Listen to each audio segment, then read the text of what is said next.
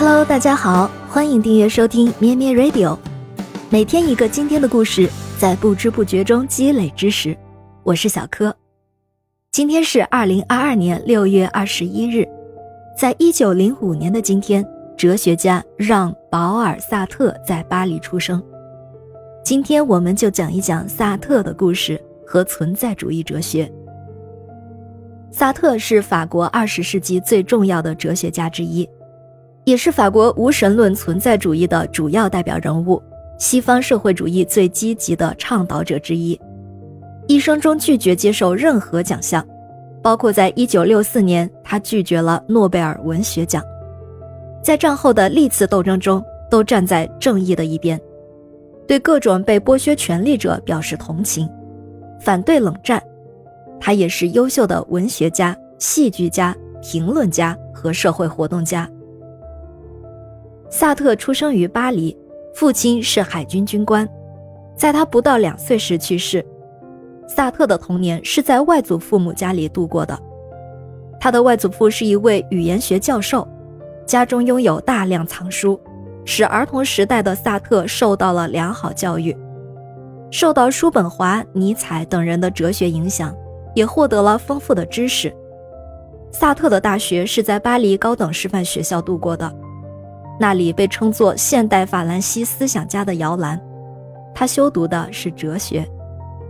在服完兵役后，萨特去了法国北部港口城市勒阿弗尔，在一所高中教哲学，同时写作小说和哲学论文。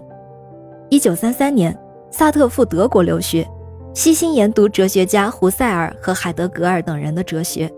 并在此基础上形成了他的存在主义哲学思想体系。这就是一切从人人的意识出发来研究人和这个世界，把人的主观意识的存在看成是一切存在的根本。与此同时，他开始了文学创作。二战爆发后，萨特应征入伍，次年被俘虏，在战俘营中度过了十个月的铁窗生涯。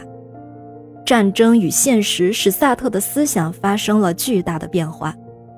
他从战前的个人主义和纯粹个人转向了对社会现实的关注，开始利用文学干预生活。萨特的成名作是一九三八年出版的长篇小说《恶心》，是一部带有自传性质的日记体小说。萨特和其他哲学家单纯论述思想观点不同，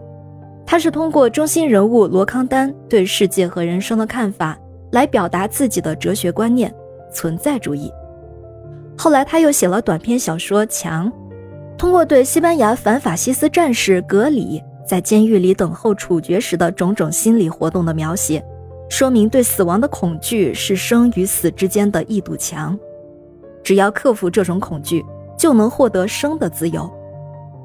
他不仅写小说，也从事戏剧创作，《禁闭》《死无葬身之地》等等，都是他的代表作品。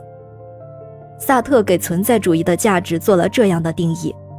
存在主义是人道主义的深化。存在主义剥去了人道所谓阶级性或社会性，也撇开各种社会规范。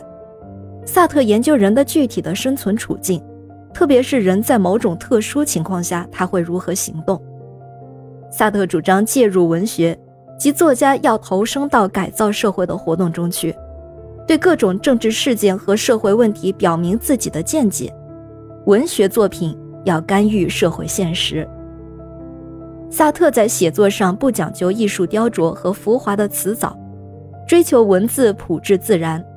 在他的小说中，作者的叙述往往和主人公的内心独白互相交织。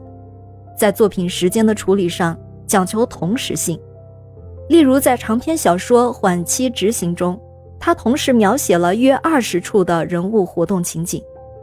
他的文学主张和创作实践对第二次世界大战以后的法国文学有重要影响。也许哲学会让人觉得深奥晦涩，但是萨特却把深奥的哲理带进了小说和戏剧。